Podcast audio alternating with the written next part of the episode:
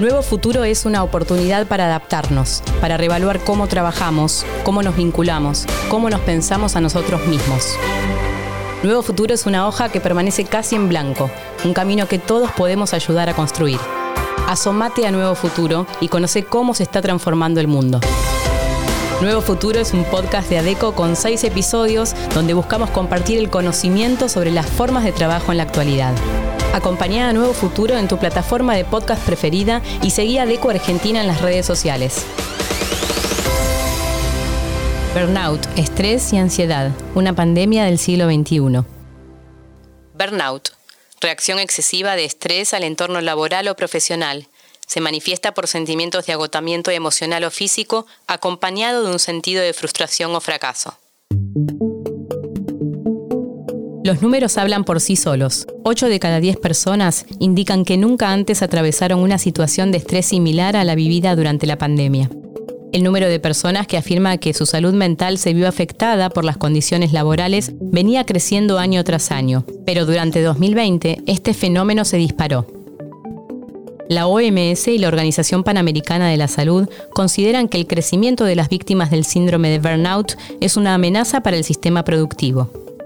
Se calcula que este síndrome afecta la vida de aproximadamente entre 210 millones de personas en todo el mundo entre el 5 y el 7% de la población mundial. Una de las razones del burnout está en la división entre trabajo y vida privada.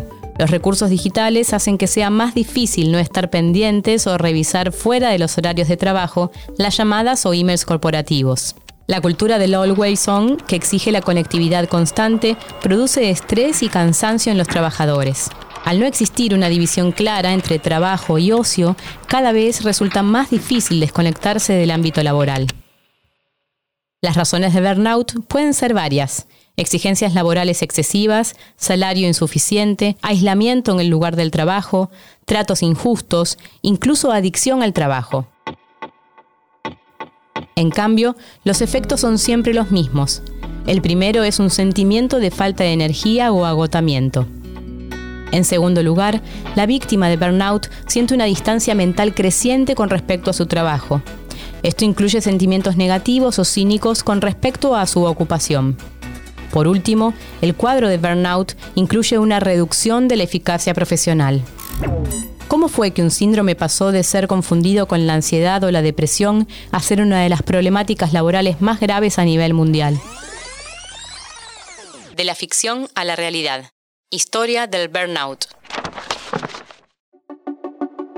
La primera vez que se habló del síndrome de burnout fue en una ficción. A Burnout Case es una novela de Graham Greene de 1960. En ella se cuenta la historia de un arquitecto inglés famoso que se abruma por su trabajo y se va a vivir a África. En la novela, Green traza un paralelismo entre el desgaste mental del protagonista y el avance de la lepra en los pacientes que atiende, llamado justamente burnout. Algunos años después, el término fue incorporado en el vocabulario médico. El psicólogo alemán Herbert Fraudenberger lo describió por primera vez en 1974 como estrés laboral crónico. Este cuadro también incluía un estado de agotamiento emocional y actitudes de rechazo hacia el trabajo.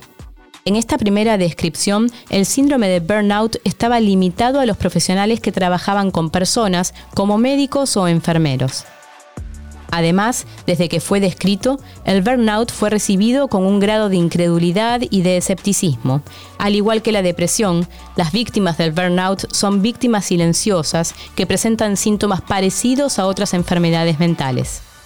Los afectados por burnout suelen estar camuflados debajo de las etiquetas diagnósticas de la depresión, ansiedad o trastornos adaptativos. Sin embargo, con el paso del tiempo, el burnout comenzó a afectar no solo a médicos, sino a profesionales de todo tipo que empezaron a mostrar estos síntomas. Tuvieron que pasar más de 30 años para que la Organización Mundial de la Salud reconociera el síndrome de burnout como una enfermedad. Esto sucedió en 2019 y la institución afirmó que junto con la depresión, el burnout es una pandemia emergente del siglo XXI. Al afectar a millones de trabajadores en todo el mundo, la OMS consideró al burnout como una amenaza para el sistema productivo. La Organización Panamericana de la Salud también advierte sobre el síndrome de burnout. en 2019, afirmó que se trata de uno de los cinco problemas sanitarios más graves de la actualidad. Pero, ¿en qué consiste el burnout? ¿De qué hablamos cuando hablamos de estrés? Uno de los conceptos básicos para entender el burnout es el estrés. Originalmente, el término estrés proviene de la física. Se refiere a la fuerza y deformaciones que experimenta un cuerpo cuando una fuerza externa actúa sobre él. Si nos remontamos en el tiempo, el estrés es un proceso general de adaptación de los individuos al medio. Por ejemplo, el estrés puede aparecer cuando alguien tiene frío y tensando los músculos para producir calor, o cuando se produce un esfuerzo para hacer la digestión. El estrés es imprescindible para la vida. Cuando hace miles de años el ser humano se dedicaba a la caza, funcionaba como una alerta ante situaciones de peligro. En la actualidad, con riesgos y adversidades muy diferentes, las situaciones cotidianas o laborales nos llevan a activar ese mecanismo. Una de ellas es la cantidad de tiempo que trabajamos. De acuerdo con el informe Vuelta a la Normalidad de ADECO, se observa una relación directa entre el tiempo de trabajo y la cantidad de trabajadores con síntomas de estrés. Concretamente, las horas de trabajo han aumentado un 14% desde el 2020. El 63% de los trabajadores indica que ha trabajado más de 40 horas a la semana en los últimos 12 meses. Estas cifras tienen un resultado obvio, el agotamiento destaca como preocupación para casi el 40% de los empleados en todas las zonas geográficas. Casi 4 de cada 10 trabajadores padece exceso de trabajo o agotamiento. Por otra parte, este agotamiento se sintió con más fuerza entre las generaciones más jóvenes. En el informe se destaca que el 54% de los jóvenes que participaron de la encuesta afirmó que experimentó algún tipo de agotamiento. Esta problemática tiene dos dimensiones que la agravan. Por un lado, es difícil de distinguir.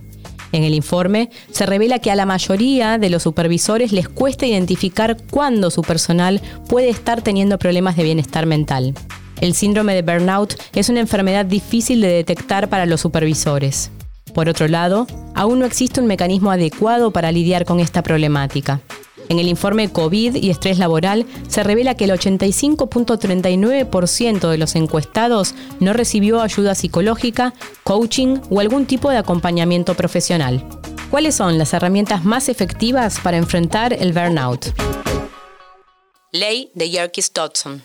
En busca del estrés bueno. En 1908, dos psicólogos estadounidenses estudiaron la relación entre motivación, rendimiento y estrés. De esa investigación surgió la ley de Yerkes-Dodson. De acuerdo con esta ley, el rendimiento de un trabajador aumenta con la excitación mental, pero solo hasta cierto punto. Cuando esta aumenta demasiado, el rendimiento disminuye. A medida que aumenta la exigencia, el rendimiento dibuja una curva que va aumentando hasta que empieza a caer. A partir de la ley se puede hablar de estrés positivo y negativo. El estrés positivo consiste en un nivel bajo de exigencia que mantiene a la persona alerta frente a un reto laboral. A una persona que tiene que presentarse a un examen, el estrés, por ejemplo, le ayudará a mejorar su rendimiento. El estrés saludable permite a la persona rendir mejor y ser más resolutiva. Pero si el nivel de estrés provoca una sobrecarga en el individuo, este será negativo. Esto puede tener consecuencias en el bienestar físico, psicológico o personal de la persona. Esta distinción es clave para comenzar a desarrollar entornos de trabajo que no produzcan burnout. Además, un enfoque verdaderamente útil es tratar el burnout no como un problema personal del trabajador, sino como un desafío organizativo más amplio. Cada empresa debe tener su propio plan contra el agotamiento de acuerdo a sus circunstancias y posibilidades. Por ejemplo, Google establece algunas semanas específicas a lo largo del año en las que no hay reuniones. Estas No Meeting Weeks tienen como objetivo flexibilizar el calendario de los empleados y regalarles tiempo para despejarse. Una buena idea para potenciar el estrés saludable sin caer en burnout es la autonomía. Si los trabajadores tienen un espacio autónomo donde pueden trabajar como ellos quieren, el riesgo de burnout se va a mantener bajo. Los espacios de creatividad como hackatones o días de la innovación estimulan a los trabajadores y estimulan el estrés positivo, aumentando el rendimiento. En 2021, Facebook lanzó el plan Hack a Month. La idea de este plan es que cualquier ingeniero que haya pasado más de un año en un equipo concreto puede apuntarse a un nuevo proyecto en un equipo completamente distinto durante un mes. Al final del mes, el ingeniero puede decidir si se queda en el nuevo equipo o vuelve a su antiguo trabajo. La monotonía en el trabajo puede resultar estresante. Si se diversifica tanto las actividades como las personas, el resultado es motivador para los empleados. Por último, es importante plantear planes estratégicos realistas y alcanzables. Muchas veces el burnout es consecuencia de que el empleado no sea capaz de cumplir con los planes planteados por la alta dirección. Con un número alarmante de casos de burnout, ¿qué pasará de cara al futuro? En el tiempo post pandemia, ¿es posible encontrar un modelo que tenga en cuenta tanto la productividad como el bienestar mental? ¿Existe un mundo en el que no estemos cansados?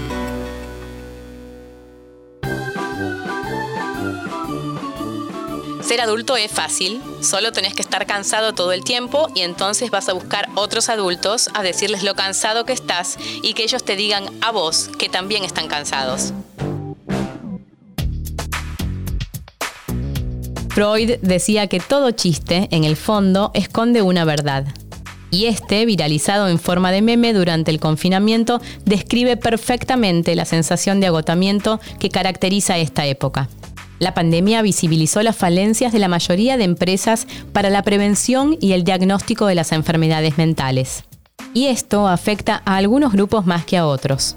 En una encuesta realizada en España, se reveló que las mujeres son más propensas que los hombres a sufrir una enfermedad mental. Concretamente, el 67% de las mujeres tienen algún riesgo de padecer enfermedades mentales. En los hombres, este número es 55%, 12 puntos menos.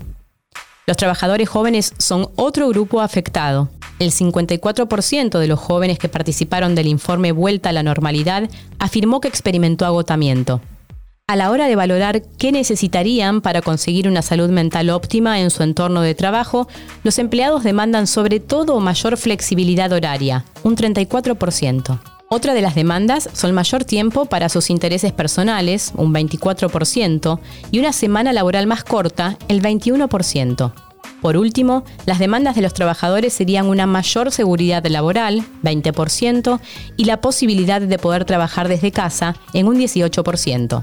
El desarrollo serio de un nuevo modelo de trabajo debería incluir una reevaluación de las empresas sobre su sistema de diagnóstico y prevención de la salud mental de sus empleados. Intercambiamos algunas palabras con Alexandra Manera, directora de Recursos Humanos de ADECO Argentina y Uruguay, sobre los puntos que los equipos de recursos humanos deben tener siempre en cuenta.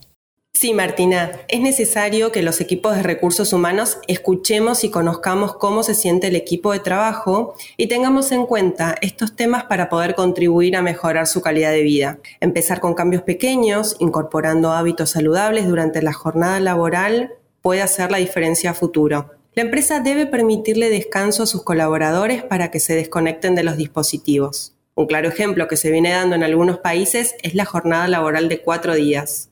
Otras herramientas que hoy en día utilizan las empresas para mejorar el bienestar de los empleados es invertir en sesiones de coaching, capacitaciones focalizadas en cuerpo, mente y emociones. Una buena manera de comenzar a establecer un entorno de trabajo saludable es justamente hablar de la salud mental en el trabajo.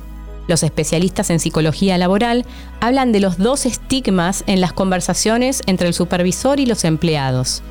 El primer estigma es la salud mental.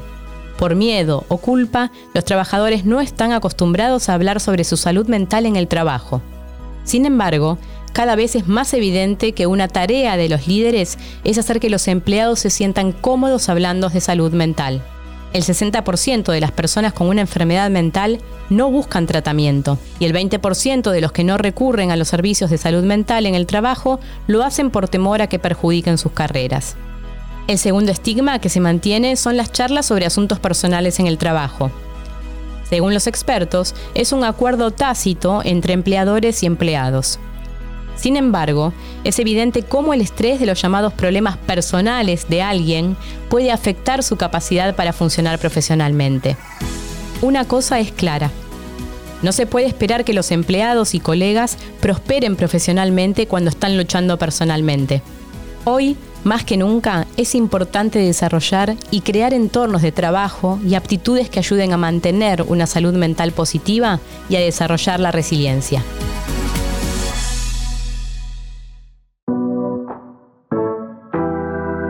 Este fue el segundo episodio de Nuevo Futuro, el podcast de ADECO.